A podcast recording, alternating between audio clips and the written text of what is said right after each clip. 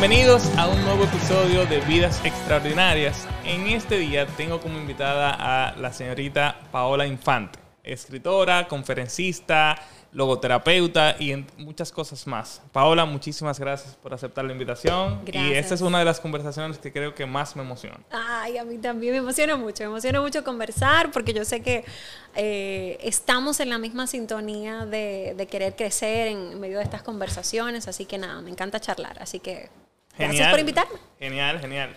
En el día de hoy quiero que el tema, como te comentaba fuera de, del aire, eh, hablemos un poco sobre esa búsqueda del ser, hablemos un poco sobre la logoterapia y también cómo una persona que está buscando tener una vida diferente, una vida significativa, una vida extraordinaria, puede empezar ese recorrido, puede identificar que está haciendo las cosas bien o puede simplemente criticarse, puede realmente ser un poco más duro consigo mismo para poder lograr el cambio que está buscando.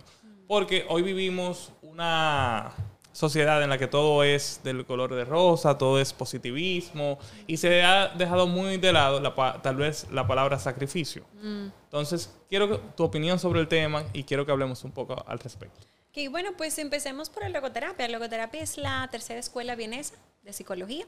El precursor es Victor, fue Víctor Frankl. Víctor Frankl fue un judío alemán un judío, perdón, eh, quien estuvo en la Alemania nazi, estuvo presente, fue un sobreviviente de Alemania nazi, ah, sufrió mucho, pues él entró al holocausto junto a toda su familia, eh, fue prisionero, fue el único sobreviviente ya era psiquiatra en ese momento y en ese tiempo justamente pues es donde empieza a desarrollar y hablar un poco sobre la logoterapia, que no es más que la terapia del sentido.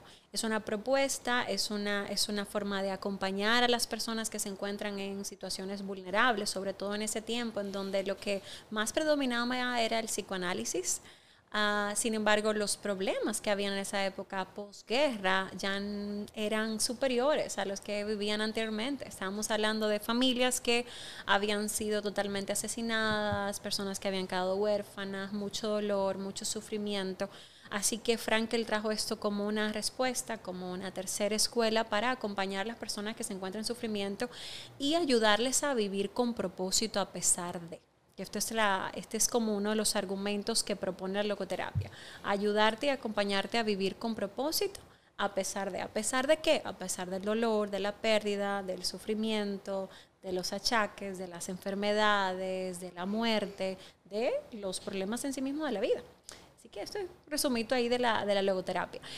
Lo segundo que me planteas y lo voy a conectar un poco también ahí con la logoterapia, es que lo que Frankel eh, propone también que puede ayudar a las personas a tener una vida significativa, a tener una vida extraordinaria, eh, como tú bien mencionas, es eh, vivir conforme a valores. Ya aquí Frankel no habla tanto de vamos a acompañar al hombre en consulta a que no sufra tanto. No. Es vamos a recibir al hombre y a normalizar el sufrimiento como algo propio de la humanidad y vamos a ayudar a este hombre, ser humano, a ver su lado responsable en todo lo que ocurre o está ocurriendo en su vida. Y vamos a ayudar al hombre a orientarse por algo más que un simple placer. A algo que eh, hasta ese momento conocíamos mucho, era sobre la voluntad del placer, que era lo que hablaba el psicoanálisis como la búsqueda principal del ser humano. El ser humano, por sobre todas las cosas, lo que busca es placer, la homeostasis, sentirse bien a toda costa. Eh, luego entró Adler y Adler decía, no, realmente lo que el hombre busca es poder. El hombre necesita sentirse en poder, necesita sentirse en control. Y luego, en ya la tercera escuela, Frankel en particular, dijo, no, la realidad es que el hombre, el mayor, eh, la mayor búsqueda de él es sentir que tiene una vida con significado, sentir que tiene una vida con propósito. O sea, que todo lo que hace y todo lo que vive, toda experiencia que, vive en, la, en, la, tierra, tiene un sentido de ser, una razón de ser. Ah, y esto solamente puede ser dado como con el conjunto de valores que yo elija como significado, como importantes para mí. Es decir, que ya no es cuestión de yo hago lo que yo quiera, sino cuáles son las huellas que yo quiero dejar y por cuáles huellas yo quiero regir mi vida. Es la huella de la familia, es la huella de la educación, es la huella de la fe en Dios, es la huella del amor. ¿Cuál es la huella por la cual yo quiero vivir y transitar mi vida? Ah, solo así, cuando nosotros tomamos decisiones en base a esos valores, es que podemos vivir en coherencia. Wow. O sea, lo que yo estoy haciendo tal vez no tiene sentido para ti, pero definitivamente tiene un sentido para mí porque está apelando a un valor importante. Vamos a, ponerle a eso mismo como un ejemplo para hacerlo súper tangible. Imagínate que tú digas que tu primer valor es la fe en Dios, por ejemplo, en mi caso, como, como creyente, soy terapeuta creyente. Ok, si yo ejerzo la terapia o hago algo que tenga que ver con mi carrera, pero yo estoy diciendo por otro lado que mi principal valor es la fe, pero yo no estoy alineando nada de lo que dice la fe con lo que yo hago en mi ejercicio práctico, yo no estoy siendo coherente.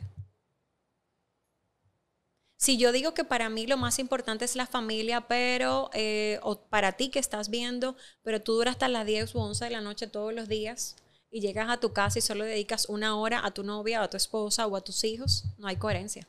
O no es la familia. No es la familia, definitivamente. O sea, es decir, no digas que la familia es el primero. Si para ti tú dices que lo más importante es el sentido de justicia, sin embargo, no, no practicas ese sentido de justicia en lo íntimo de tu vida diaria, entonces no estás siendo coherente. Si tú dices que para ti lo más importante, eh, una de las cosas más importantes es la salud o es la educación, sin embargo, no contribuyes en ninguna faceta, eh, o eso no se ve real y palpable en tu vida diaria, en tu trabajo, en tu vida personal, entonces no estás siendo coherente. Si tú dices que para ti la honestidad es lo más importante, pero tú mientes todos los días a alguna persona cercana a tu vida, no está siendo coherente. Entonces ahí es donde viene el famoso vacío existencial. Por ejemplo, Frankel, vacío existencial es como una especie de em, adormecimiento, apatía, incomodidad e, e, y disconfort y total como insatisfacción ante la vida. yo creo que ha aumentado bastante en los últimos años. Entonces, totalmente. Entonces, lo que habla Frankel, que es una de las principales causas de ello, es justamente esta incoherencia que vivimos en nuestra jerarquía de valores. Primero, el no conocer cuáles son las huellas, para qué estoy viviendo, porque te diré algo. Sonará muy bonito hablar de valores, pero es que tú todos los días, todo lo que uno está viendo ahora mismo, Gerardo, vive sobre la base de un valor o un antivalor, lo sepa o no lo sepa, porque tú y yo no andamos levitando en este mundo. O sea, todos los días tú y yo tomamos una decisión sobre una base. Totalmente. Aunque no lo sepamos. Aunque nosotros no lo sepamos, ¿eh? Pero por alguna razón tomamos la decisión. Tomamos la decisión. Y eso puede ser un valor o puede ser un antivalor. Es un antivalor. Un antivalor es lo contrario a algo valioso. Pero poniendo un... Un antivalor es el odio, porque por ejemplo, el odio, el racismo, la injusticia, la envidia, la tiranía. ¿Por qué se erigió em, Hitler? Odio, racismo, el egoísmo, el orgullo. Poder. Poder. O sea, él dejó claramente cuáles eran sus huellas. ¿O me equivoco? Y actuó en coherencia. con actuó en coherencia con eso. ¿Verdad? Entonces, eh, y ahí es donde va. Y entonces, bueno, Paula, pero él actúa en coherencia con sus antivalores. Lo primero es que no estoy hablando, lo primero es hacer esta reflexión para darnos cuenta si estamos viviendo sobre antivalores o no. Y lo segundo es que la logoterapia no llegó al punto de hablar sobre el para qué de la existencia de la humanidad. O sea, es decir, hay un, lo que le llaman un metasentido. El metasentido es para qué estamos aquí. Él claramente deja esto como fuera de la logoterapia y esto entra en un campo ya religioso. ¿Bien? O sea, él, solo, él deja claro en pocas palabras, el para qué solamente lo puede dar Dios. O sea, el para qué general de la humanidad. Ya el sentido práctico que yo le doy a las cosas, ya esto tiene que ver también con una decisión que yo voy tomando y si tú eres creyente también vas tomando la mano de Dios, pero es como que tienes un cáncer, ¿cómo yo voy a darle sentido a esto? Tienes un fracaso en el trabajo, ¿cómo yo le voy a dar sentido a esto? O sea, te dejaron, ¿cómo yo voy a darle sentido a esto? Eh, no te fue bien en tu compañía, ¿cómo yo voy a darle sentido a esto? ¿Cómo yo voy a tener una vida significativa a pesar de que yo no esté generando los números que yo quiero? Todos los días yo tengo la oportunidad de yo poder darle sentido a las circunstancias adversas que yo estoy viviendo. Y esa es la invitación y el acompañamiento que hace la logoterapia. Entonces, digamos, alguien tiene una situación, está viviendo actualmente eh, un momento difícil, ya puede ser la pérdida de un ser querido, puede ser un vacío existencial o cualquier tipo de problema. Se encuentra con esta realidad que no sabe cómo manejar. En ese caso, empieza a buscar soluciones, empieza a tocar puertas y da con la logoterapia, digamos. Entonces ahí es que la logoterapia lo ayuda a encontrar de nuevo y reconectar con el sentido que tal vez le estaba haciendo falta. Se podría decir. Y primero, abrazar el sufrimiento. Abrazar el sufrimiento sin tener que idolatrarlo, ni tampoco hacerte la víctima. O sea, e, e, es, es a normalizar el sufrimiento. Si tú estás viendo una experiencia humana, la logoterapia te va a ayudar a normalizar esa experiencia humana. Bien, y a darte herramientas y capacitarte para transitar esa experiencia humana, porque el sufrimiento duele en todos los sentidos. Entonces te voy a dar herramientas para que ese sufrimiento no te arrope, no te quite tu calidad de vida. Y al mismo tiempo también, luego que vayas pasando ese duelo, que deja ese sufrimiento, te voy a acompañar a verle algún sentido, si lo encuentras. ¿Hay algo que se puede sacar de aquí? ¿Hay algo que podemos ver? Podemos encontrar belleza. Yo diría que una de las hermosuras de la logoterapia es que te ayuda a encontrar belleza en medio del sufrimiento. Te ayuda a ver la, el pajarito que está en el árbol seco. Te ayuda a ver la flor que está en medio del desierto. ¿Y cómo alguien puede iniciar ese proceso? Imagínate que no es buscando un logoterapeuta, pero quiere iniciar un proceso personal consigo mismo. Mm. ¿Cuál podría ser un primer paso? ¿Cómo alguien empieza? ¿Sería leyendo? Sería, no sé, meditando. ¿Qué tú dirías que es un buen primer paso para esa persona en búsqueda de sentido? Mm. Ah, si hablamos otra vez de la búsqueda del sentido en general. No, particular. Ok, este ya. Particular, tendríamos que. Mm, yo creo que iniciar por un proceso de. A veces, cuando decimos yo quiero encontrar el sentido, a veces entramos como muy aéreos. Yo creo que un buen primer paso es decir, ¿qué es lo que yo, sobre qué áreas es que yo estoy confundida o confundido? ¿Sobre qué áreas es que yo quiero trabajar en mi vida? Y encontrar una persona que me acompañe según la naturaleza de mi problema. Si yo veo que es un tema quizás emocional, donde yo necesito como encontrarle sentido a algunas cosas, quizás es un psicólogo. Si yo necesito algo que tenga que ver más con mi vida espiritual, quizá lo que necesito es un pastor o alguien, un consejero, un consejero bíblico. Si yo lo que necesito es quizás, wow, eh, no sé, un tema ah, familiar, tal vez un terapeuta familiar o tal vez un tema de finanzas, algún especialista en. Yo creo que mientras más aterrizados somos en lo que necesitamos, más fácil podemos encontrar los recursos para nosotros acompañarnos. Eh, y así hacerlo aún más práctico, más sencillo, más aterrizado. Completamente. Y como yo ahora pensando, estoy como tratando de ver esa persona que tal vez necesita ayuda, pero hoy en día vivimos una, no sé si es hoy en día porque no sé de la generación pasada, ¿verdad? Pero yo creo, según las personas que me rodean, según los comentarios que muchas veces me llegan, que algo que le cuesta mucho a las personas es aprender a criticarse para quien no mm. está acostumbrado. Por ejemplo, en mi caso, yo soy, yo estoy acostumbrado como a ser crítico y a pedir críticas a otras personas. Pero muchas personas no están acostumbrados a eso o cuando reciben una crítica siempre es a la defensiva. Nunca ven que en la crítica hay una verdad o que en la crítica hay espacio para mejorar. Entonces, esas personas que tal vez van a escuchar este episodio, ¿cómo inicia ese proceso de tú saber que necesitas ayuda o de tú saber que lo que estás haciendo tú lo podrías, tal vez no una ayuda de un terapeuta, tal vez es simplemente tú redireccionar lo que estás haciendo con tu día a día, con tus hábitos, con tus valores, tus Totalmente. principios. Yo creo que es, es analizar básicamente tus puntos de insatisfacción y de satisfacción que tienes en tu vida. Eso podría ser como un buen punto de entrada. O sea, ¿por qué estoy insatisfecho? ¿Y qué me, qué me, tiene insatisfecho y qué me mantiene satisfecho? Bien, ¿en qué yo estoy contribuyendo en esa satisfacción y en qué yo estoy contribuyendo en esa insatisfacción? Porque si yo tengo problema con la crítica y yo mismo, a mí mismo me cuesta confrontarme, entonces empieza haciéndote esa pregunta. ¿Dónde tú estás insatisfecho? ¿Cómo estás tú contribuyendo allí? Empiezas a, ¿a qué? A tocar el punto de la responsabilidad. Porque la crítica básicamente lo que nos busca es mover, o sea, remover todo aquello que quiera atentar contra la importancia de usted asumir la responsabilidad personal. ¿Qué es la responsabilidad Hacerse cargo de su vida. ¿En qué aspecto? En todo lo que tenga que ver con usted, que tenga que ver con tus acciones, en donde no haya un tercero involucrado y dependa 100% de ti. Es prácticamente todo en la vida de una persona. Bueno, mucho, ¿verdad? Porque, por ejemplo, si tengo una pareja o no sé qué que no puedo controlar y... No, uno no puede controlar sus acciones, pero tú puedes controlar tus acciones. Totalmente, las tuyas, las que tienen que ver contigo. Ahí es donde yo eh, me desnudo frente a un espejo y digo, esto es lo que hay. O sea, yo soy responsable de esa, insatisfacción. Yo estoy diciendo que me está yendo mal en el trabajo, pero es porque me estoy acostando tarde. ¿Y por qué me estoy acostando tarde? Porque esto tiene una adicción a Netflix. Porque esto tiene una adicción a Netflix. Porque yo estoy evitando tener que hacerme cargo de mis emociones. Porque yo no estoy canalizando bien mi ira, porque no estoy canalizando bien mi miedo, porque no estoy canalizando bien mi ansiedad. Entonces, hacerte estas preguntas es lo que te va a ayudar a ti a activar tu sentido de responsabilidad.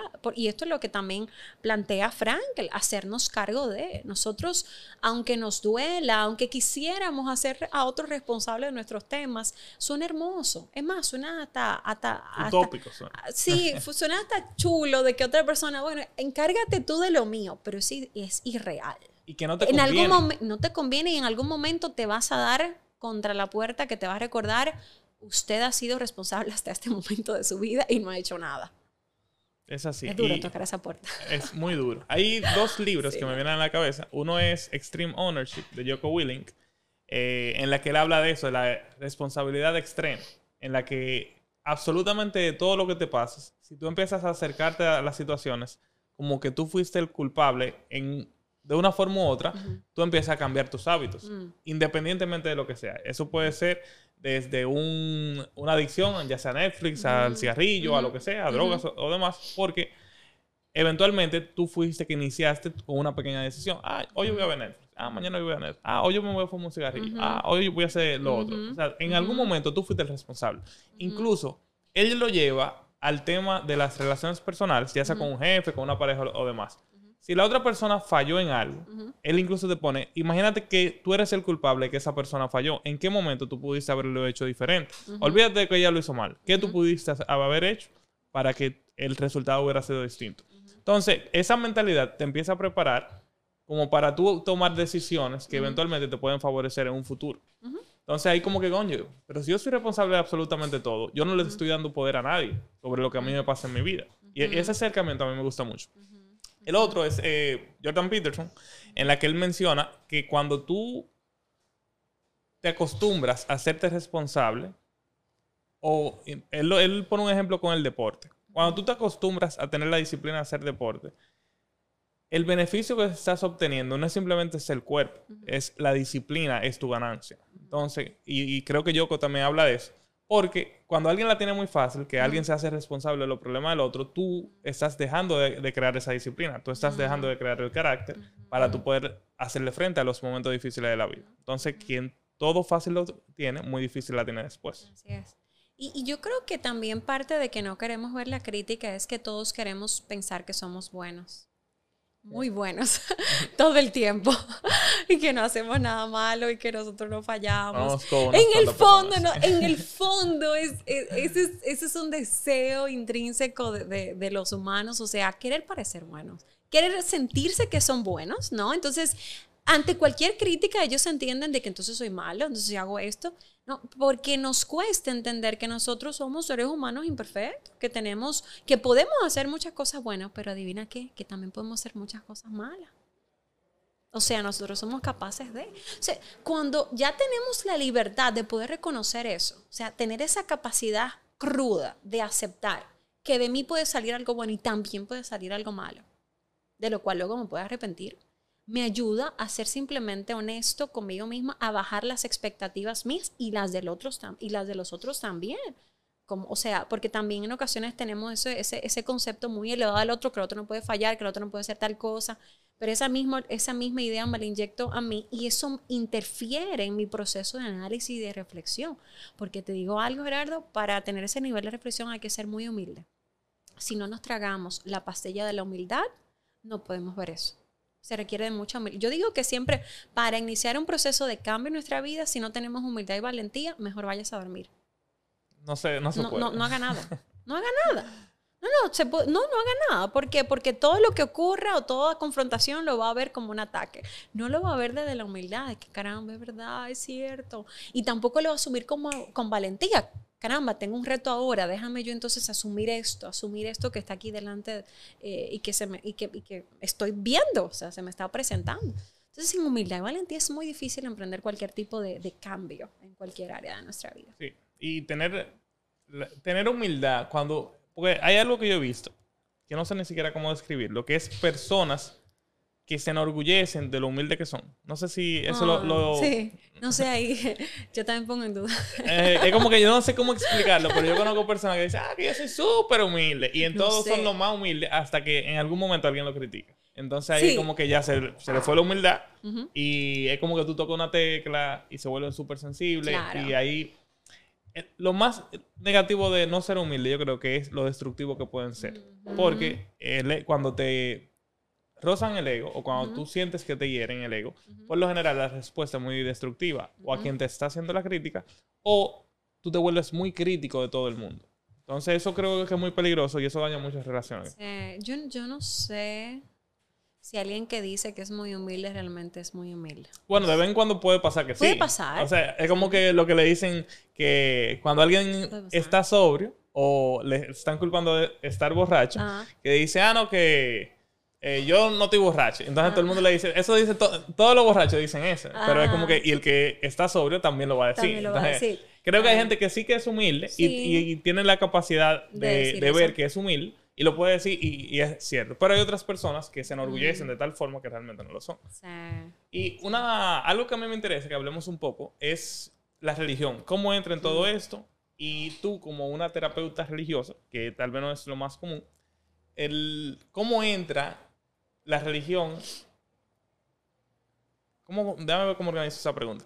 ¿Cómo entra la religión en la proyección de quién una persona debería de ser? Porque yo entiendo que la religión es como una base de principios y de valores de esa persona ideal a la que tal vez deberíamos de apuntar. Pero hoy en día yo entiendo que la religión se ha vuelto como una forma de yo sentirme superior a ti moralmente, simplemente por decir que soy religioso. Entonces, ¿cómo se lleva eso realmente a la práctica cuando alguien realmente usa la religión como una herramienta para ser mejor? Mm. Eh, bueno, yo te diría que, que en vez de quizás utilizar el concepto de religión, me gustaría más utilizar como el concepto de Dios, o sea, de Dios como tal, porque si hablamos de religión, entonces estamos quizás entrando muchas religiones y estamos entrando a muchos conceptos ahí que quizás pueden entrar en debate, de la audiencia y demás. Pero en el caso de, eh, de Dios, entiendo que eh, Dios debe de ser, por ejemplo, eh, es valioso llevarlo a la consulta, ah, porque nosotros no nos creamos a nosotros mismos. Por ejemplo, yo no puedo hablarle a una persona de propósito en, un con- en una consulta si no tengo el permiso de hablar de Dios. Porque es como, yo te voy a hablar de tu iPhone, pero no me deje- no, yo no te voy a hablar de Apple. Mm. Yo te voy a hablar de la silla, pero yo no te voy a hablar del creador de la silla. Es más, no te voy a hablar ni siquiera del manual de la silla. O sea, de verdad, yo no tengo cara para hacer eso. Eh, ya- ya- buena ¿Entendiste analogía el punto? esa. O sea, yo no tengo cara para hacer eso. No tengo cara. O sea, yo, ¿cómo yo te voy a hablar a ti de eso si yo no te creo a ti? No, no puedo. Ahora, yo te voy a decir a ti, yo no te voy a decir tampoco mañana qué es lo que tú tienes que hacer exactamente. Ahora, yo te voy a decir lo que el te- lo, quien te hizo a ti, quien me hizo a mí, cuál es, su- cuál es su idea, ¿no? O cuál es esa identidad que él ha puesto en ti. Identidad básicamente es como lo que uno vale. O sea, por más que tú digas, Gerardo, a mañana tú vayas donde Apple, tú no le puedes decir a Apple cuánto debe valer iPhone. ¿Por qué? Tú no creaste Apple. Tú no creaste iPhone. Tú no eres el dueño. Tú puedes ser, mira, el más duro que tú quieras, tú no puedes venir a decir eso. La identidad de, app- de iPhone la da nunca el usuario. La identidad la da el fabricante. Igualmente pasa con nosotros. Imagínate tú con un producto X que se destruye, que lo roban, que se pierde. Imagínate nosotros, que funcionamos sin tú levantarte y tú decir, prenda la luz, apague la luz, funciona el órgano tal, apaga el órgano tal. O sea, no, no en tenemos control de eso. ah.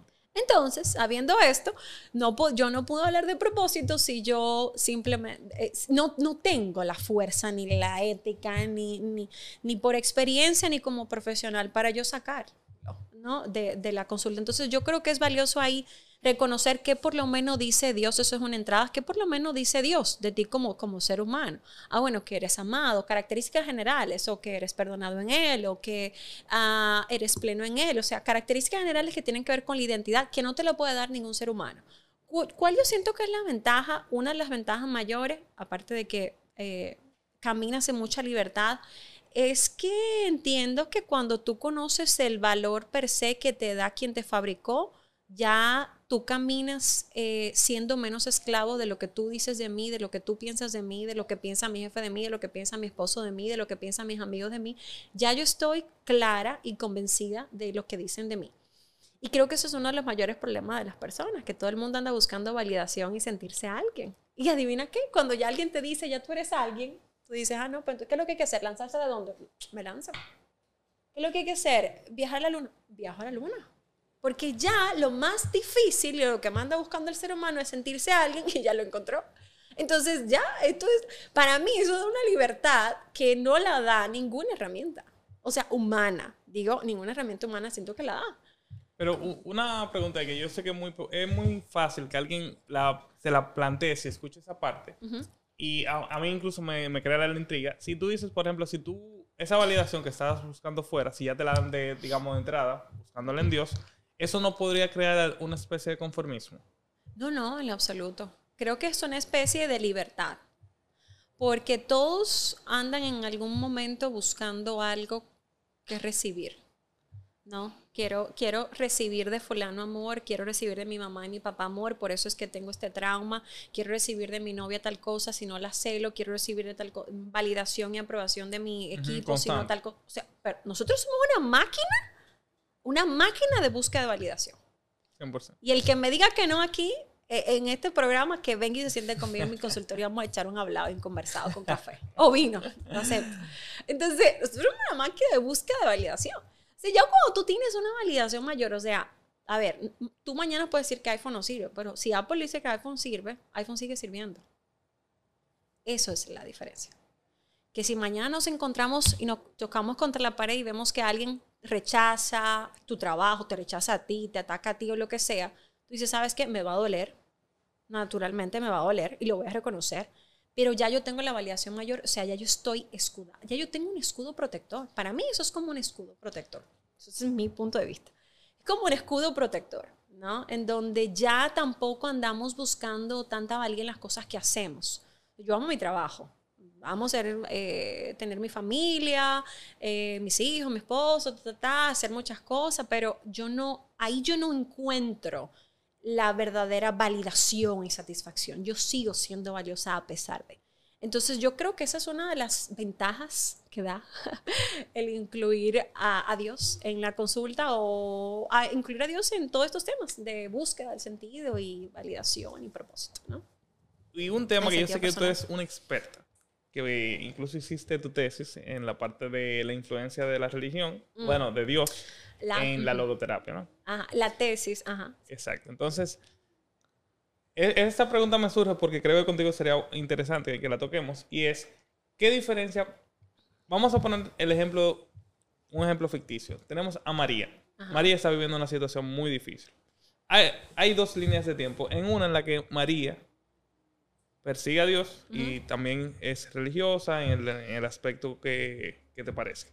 Y otra en la que María no persigue a Dios y simplemente afronta con herramientas personales. Digamos, con lo que ya ha aprendido aquí, ella lee de filosofía, ella lee de esto, pero no tiene ningún tipo de, acercamiento religioso. ¿Cómo, se, ¿Cómo tú entiendes, tú como terapeuta, que se desenvuelven ambas historias? Con esa persona que tiene, siente que tiene el apoyo de Dios, con esa persona que es prácticamente trata de llevar el problema de manera individual. Mira, yo recuerdo una experiencia real. Eh, no puedo decir la de mi consultorio naturalmente, pero sí te puedo decir eh, que cuando me gradué de psicología, yo estuve en el Robert Reed un tiempo y a mí me tocó dar el diagnóstico, no, me, toca, me tocó informar a una familia que un hijo, que su hijo iba a ser amputado. Ese niño estaba preparándose para ser pelotero. Familia de escasos recursos ahí en el Robert Reed. y había otro también, había otra familia que los dos, o sea, el otro niño también iba a ser amputado eh, una de sus piernas, de sus extremidades. Y yo pude ver en ese momento cómo la familia, antes de yo decir la familia que practicaban su fe en Dios, yo vi las, una, un nivel de serenidad que no era normal, ni era humano. ¿Tú sabes lo que significa cuando una familia pone en deposita en sus hijos la idea de que ese va a ser el pelotero que va a sacar a la familia de pobreza? O sea, tú lo sabes, tú y yo lo sabemos como dominicanos. Y cuando yo vi a esa familia que incluso hasta cierto punto me anima, hasta yo sentía que ella, ellos eran los que me animaban a mí. En ese momento yo no era creyente practicante, o sea, no cristiana como tal. Eh, yo no, en lo absoluto, yo, yo, yo, yo, no sabía. Yo veía esta resiliencia y esta confianza en esa confianza que es absurda. Y te voy a hacer una cosa, una confianza loca. Esa es una de las cosas principales que trae eh, como ventaja el tu poder ser acompañada eh, desde tu fe en, Dios. O sea, una confianza que no tiene que ver con que tú mañana te voy a asegurar que tú vas a levantarte de esa cama, que tú vas a tener, tú vas a estar libre de problemas. Pero una confianza de que tu vida está en manos de alguien que no eres tú, gracias a Dios. Y hay un sentimiento de que, oh, qué bueno que, qué bueno que no soy yo la que tengo control de mi vida, nada más. O sea, sino que hay un, hay un, hay un ser superior, llámese Dios, que está a cargo de mi vida y que aunque yo, la haga, yo lo haga mal, yo falle, yo cometa errores, yo no sepa qué hacer, hay alguien que al final de todo me va a rescatar me va a guiar. Ok, eso está pasando por algo. y ahí va el otro punto. Esa esperanza y esa confianza en la soberanía. Esa, esa soberanía es la voluntad máxima de Dios. Es cuando uno dice, yo no entiendo qué está pasando. De verdad que no lo entiendo. Es, no tiene mucho sentido lo que está pasando. No tiene por qué estar pasando esto. Aún así yo confío en que su soberanía, o sea, su voluntad máxima sigue siendo buena. Es cuando tú sigues confiando en sus características de amor a pesar de lo que lo que tú estás viendo no es bueno. Esto es una cosa que ayuda mucho también. Ah, otro punto también importante es la esperanza. Esa esperanza de que mi vida sigue teniendo propósito en las manos del Creador.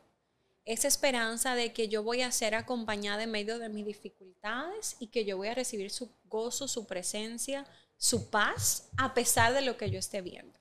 Esto son cosas que nosotros damos por sentado, entre comillas, en ocasiones cuando estamos bien, pero no cuando no estamos bien, Gerardo. Cuando estamos bien, esas son las primeras cosas que se olvidan. Y son las principales cosas que necesitamos recordar. Que hay alguien en control y que ese no soy yo, o sea, alguien superior a mí a cargo de. Que mi vida sigue teniendo propósito a pesar del sufrimiento. Que yo no estoy sola. Que mi paz y gozo no se van a ver limitados. Que voy a seguir siendo provista de cuidado y de amor. Que sigue siendo amada a pesar de que lo que me esté pasando no tiene sentido y que hay un plan que no entiendo, muchas veces no lo entendemos, que hay un plan que no entiendo, pero yo sé que quien está detrás no es malo, por lo tanto, ese plan en algún momento tiene que hacer clic. O sea, estas son características que, por ejemplo, yo también mencioné en mi tesis. Mi tesis era eh, la fe como instrumento logoterapéutico para acompañar personas en crisis. Y básicamente es eso. O sea, estas son de las cosas principales también que, de las cuales ellas están eh, reciben como, como fortalecen en medio del proceso y les ayuda a transitar con mayor resiliencia.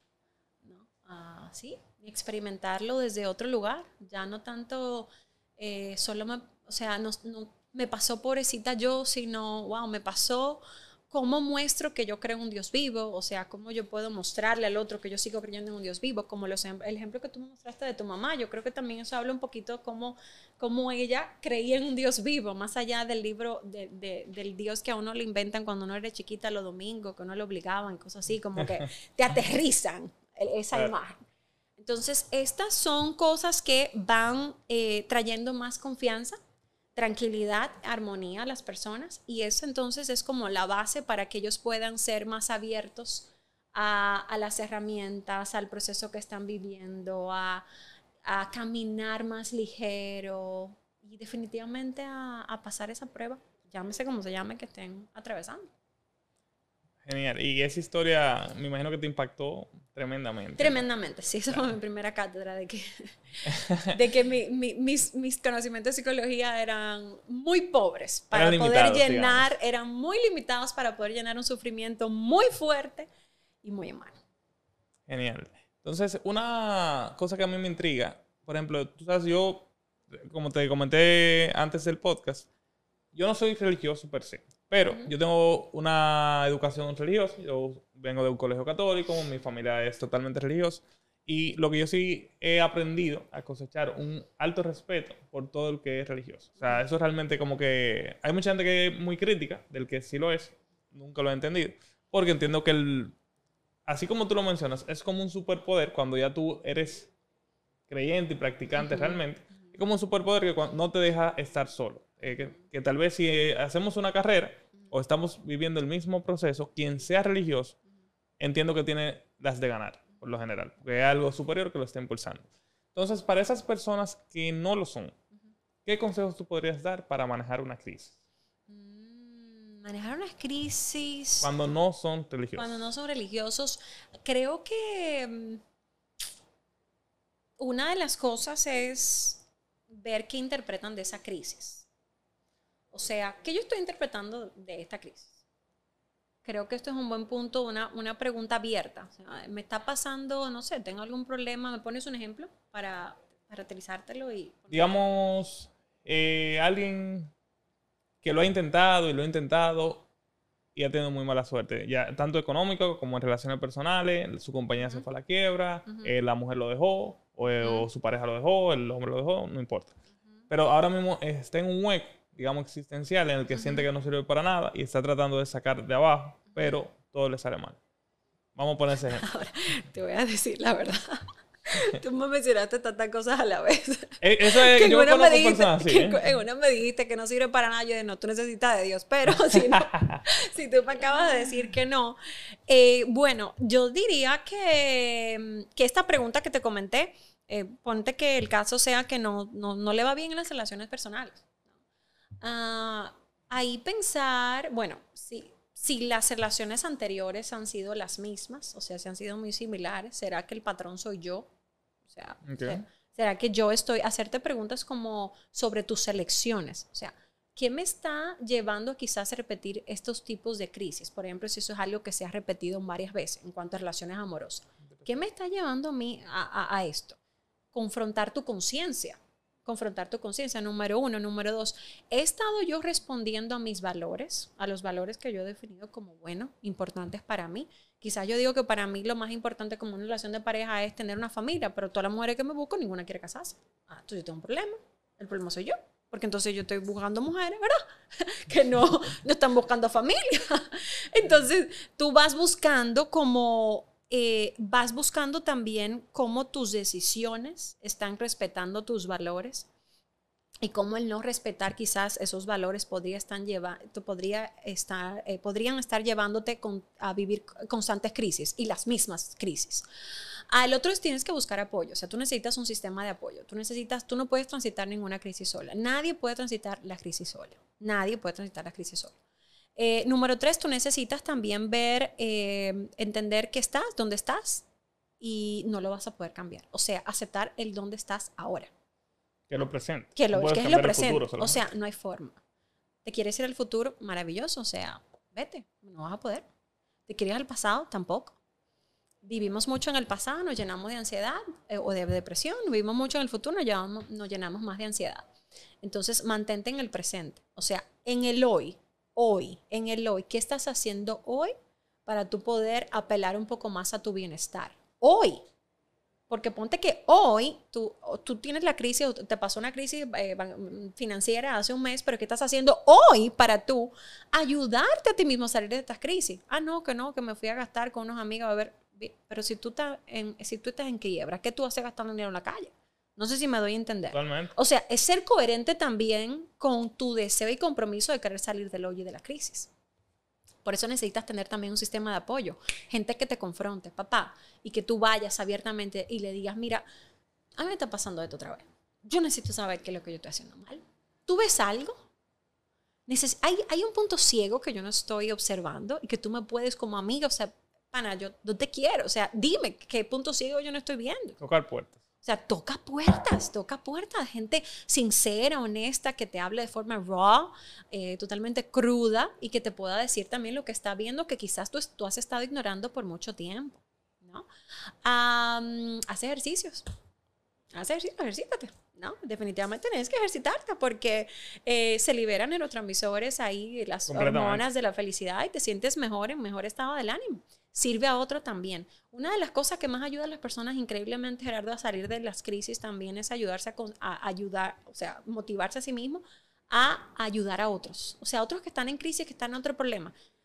Cuando estamos muy ensimismados de nosotros mismos, nunca, por lo general, encontramos una solución. Y de repente tú dices, tengo una semana solamente pensando en mí, en mi problema. Mañana me voy al, al orfanato tal y me voy a ayudar a todos esos muchachitos que están ahí. Se acabó la crisis. Y se acabó la crisis. Y te ayuda a ver las cosas en perspectiva. Porque el servir te da una buena dosis de perspectiva. Porque por lo general servimos a los necesitados, a aquellos que tienen alguna carencia, alguna necesidad, y de repente ya tú ves que quizás tu problema no es tan grande. O de repente ya tú te ves que quizás tienes más herramientas que a esa persona que tú estabas ayudando. Completamente. Ahí te quita un poco el papel de víctima. Exacto, y de repente ya la cosa no es tan tan mal. Y de repente vas a querer seguir ayudando. Entonces, eh, a eso le llamaba también eh, Frankel, eh, el poder salir de nosotros mismos. Frankel era muy en contra de, éntrate y conoce todo adentro, o sea, es sal de ti. Ya nosotros estamos todo el día dentro de nosotros, todo el día ensimismados, sal de ti. Porque esto es lo que nos ayuda a, vernos como parte de, un todo, de una humanidad, y no ver nuestro problema. En la medida que estamos más ensimismados, vemos nuestros problemas más grandes, Gerardo. La gratitud y ya te empiezas a dar las gracias. Y tu actitud empieza a cambiar. Y ya te, te empieza a cambiar. Oh, pero mira, no. Wow, no, pero yo doy gracias porque aunque a mí me fue mal en esa empresa, tú sabes que yo aprendí que yo no puedo ser contable de mi empresa. Que yo soy malo con los números. Ah, yo sé. Yo aprendí que yo no puedo hacer, hacer negocios con un socio sin yo tener un abogado en el medio. Ah, caramba tú, bueno, ¿cuánto te cuesta esa lección? Bueno, dos millones de pesos. Bueno, hay, hay, lecciones que cuestan cinco mil pesos y otras que cuestan dos millones de pesos. Hay otras que cuestan cinco rupturas amorosas. No sé, uno quisiera no pasar tantas, tantos niveles de Nintendo para llegar a la meta, pero es la historia de la humanidad. sí, y algo que yo veo mucho, que a mí me gusta comentarlo, es que cada quien está escribiendo su historia. O sea, mi historia y la tuya va a ser diferente a mí tal vez me cuesta dos millones, a otra persona le cuesta cinco mil pesos, la misma lección. Y así eso se aplica a muchas cosas. Hay un, una idea que yo he venido desarrollando, que incluso lo comenté en unos episodios anteriores, que es algo que yo he leído en varios libros y lo quiero traer a colación a ver eh, tu opinión al respecto porque me interesa, que es el miedo a la persona en la que te puedes convertir. Porque las decisiones que tú tomas, sean buenas o malas, estén fundamentadas en valores o en antivalores, o en principios o en antiprincipios, realmente dictaminan quién tú te estás convirtiendo. Y muchas veces las personas como que no entienden el peso de una pequeña decisión o de, repetir una pequeña mala decisión o una buena decisión. ¿En quién te vas a convertir? No sé si es un tema que tú tratas, eh, pero me interesa mucho tu opinión al respecto. Porque lo que yo he venido trabajando en los últimos años de manera personal es que las decisiones que yo estoy haciendo tengan coherencia con el hombre en el que yo me quiero convertir y he encontrado un camino que me gusta mucho y lo camino como contento porque sé a dónde estoy apuntando. Yo recuerdo otras etapas de mi vida en las que yo no tenía esa dirección y yo podía tomar decisiones y era muy flexible con ellas y tuvieron muy malas consecuencias algunas. Entonces, ¿cuál es tu opinión al respecto cuando uno empieza a diseñar esa persona en la que uno se quisiera convertir? Tú dices que cómo afrontar el miedo o de de esa persona en la que me voy a convertir porque el no, O sea, no, no solamente cómo afrontarlo, ah. sino que, cuál es tu opinión cuando una persona realmente tiene que ver que las, el peso de las decisiones que toma hoy en día tiene una gran consecuencia al final. Que es un poco parecido a lo que tú estabas diciendo, de que todos eh, nos basamos o en valores o en antivalores. Pero muchas personas ni siquiera se dan cuenta de que lo están viviendo. Simplemente están tomando decisiones a lo loco. Claro. Hubo una ocasión que yo mencioné que Frankel en uno de sus libros dice que al lado de la Estatua de la Libertad, en Estados Unidos deberían de poner otra estatua que se llama responsabilidad. Todos nosotros somos libres. Yo no te puedo decir que no. Usted es libre para usted hacer lo que usted quiera. Ahora, eres libre con una, con una responsabilidad muy alta. todos nosotros vivimos una libertad responsable. Todos nosotros vivimos una libertad responsable. Y definitivamente nosotros entender que nuestra libertad tiene una consecuencia positiva o negativa según el uso responsable o irresponsable que yo le dé, me hace vivir más consciente. Yo diría que eso es una, esta forma que tú me planteas es una forma de ser más consciente de nuestro transitar. Creo que a veces en medio de tanto apuro, tanto acelere, no somos tan conscientes de lo que hacemos, de lo que decimos, somos pronto para hablar, somos pronto para discutir, somos pronto para tomar decisiones. Lo que hoy se idolatra es qué tan rápido tú solucionas, qué tan rápido tú avanzas. Por eso creo que eh, este mundo rápido, no sé si vaya muy muy alineado y vaya en paralelo a esa propuesta que tú me acabas de decir. Porque mientras más rápido avanzamos en algunas cosas, no siempre estamos tan conscientes. Creo que el estar consciente requiere un grado de intencionalidad, que eso solamente se encuentra en la calma y en el presente. Si yo estoy muy acelerada es muy difícil. Sí, pero incluso en, pequeñas decisiones, tal vez estar consciente tal vez no estás consciente porque no te has detenido a pensar, pero muchas veces uno toma una decisión y tú eres flexible incluso con tus principios, si nos vamos a eso. Por ejemplo, yo tengo muy claro eh, el tema de que yo quiero ser, digamos, una buena pareja, yo quiero el día que tenga hijos ser un buen papá y una serie de principios que yo he diseñado de, la persona que yo apunto a ser, que en cada momento yo voy a tener miles de oportunidades de o aplicarlos o de no aplicarlos. Claro. Entonces, no son momentos tal vez de velocidad, sino de qué tan flexible yo soy con los mismos principios que yo pauté. Yo lo quiero romper, pero cada vez que yo lo rompo, yo me alejo de esa persona que yo digo que yo quiero ser. Y poco a poco yo voy a estar tan distante que es imposible ya llegar ahí. Entonces, no es algo tanto tal vez de pararme, sino de estar consciente de quién es esa persona. Y lo que pasa es que muy pocas personas tal vez se dedican el tiempo de tú pensar en quién te estás convirtiendo. Pero ahí viene qué. Por ejemplo, cuando nosotros estamos acelerados, nosotros no nos damos cuenta de cuáles valores estamos eh, violando. Eso es cierto. O sea, mientras más rápido, vamos, este negocio no, vamos, elígelo, elígelo. No, no, esto es una oportunidad. Tú no estás pensando, pero ven, ¿acaso me acerca a mí al tipo de negocio que yo quiero tener o no?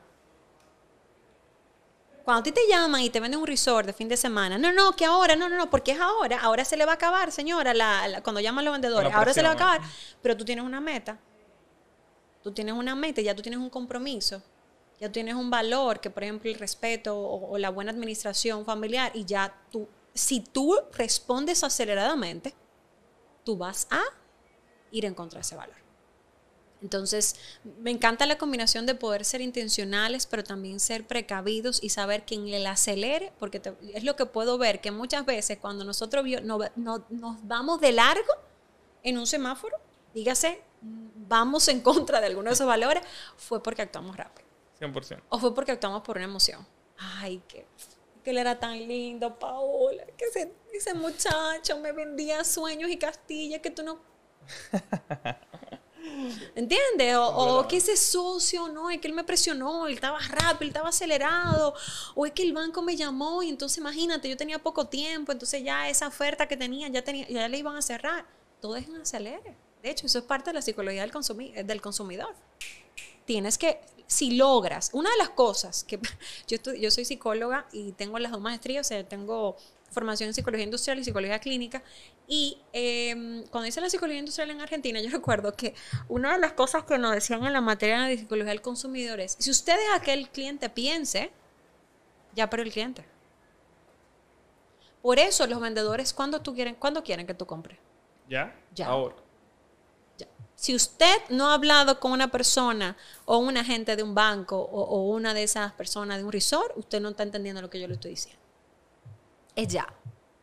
Cuando tú le dices, yo tengo que confirmar eso, tengo que chequear, ya, ellos lo ven como perdido.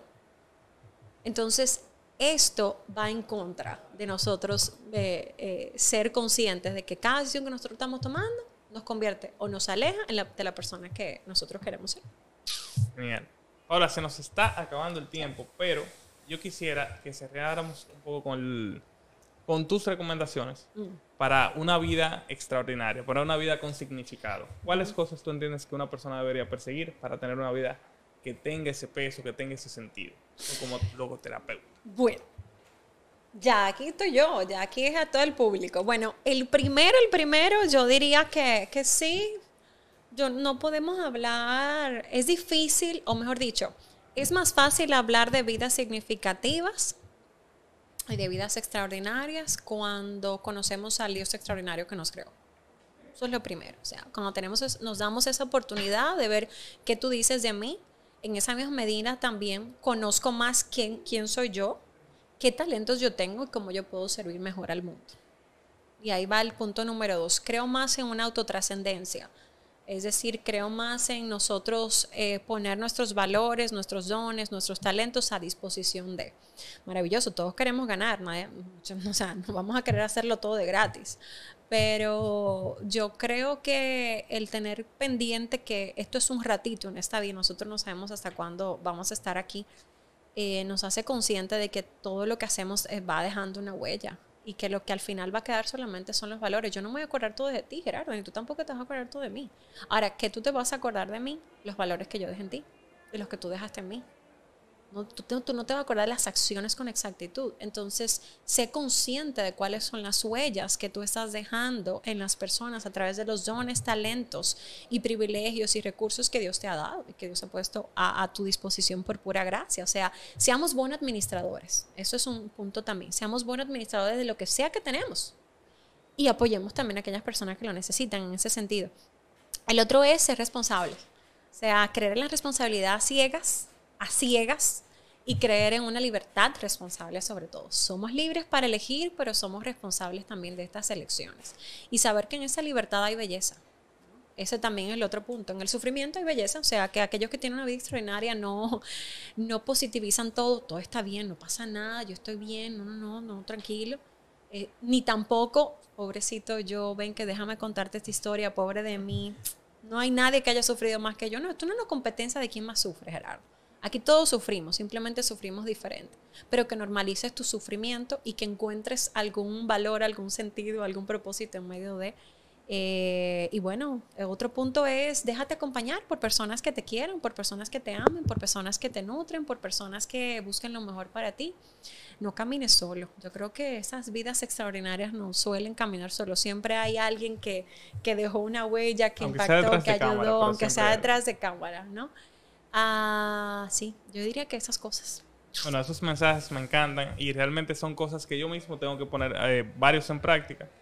Creo que muchas personas se van a identificar con el episodio. Sabes que aquí también hay una gran audiencia que sí que es religiosa, hay otra audiencia que no lo es, pero que entiendo que sí pueden encontrar el valor, que por eso yo te hacía preguntas como que eso está bien para quien lo es y para quien no. Sí, sí, porque Y me encanta, me encanta, me encanta porque yo no quiero tampoco que nunca la, la, la religión se vea como algo que. Como que algo que divide. Que divide. Ah, no, que si es religioso, no, no, aplica bien. o no puedo hablar contigo. Exactamente.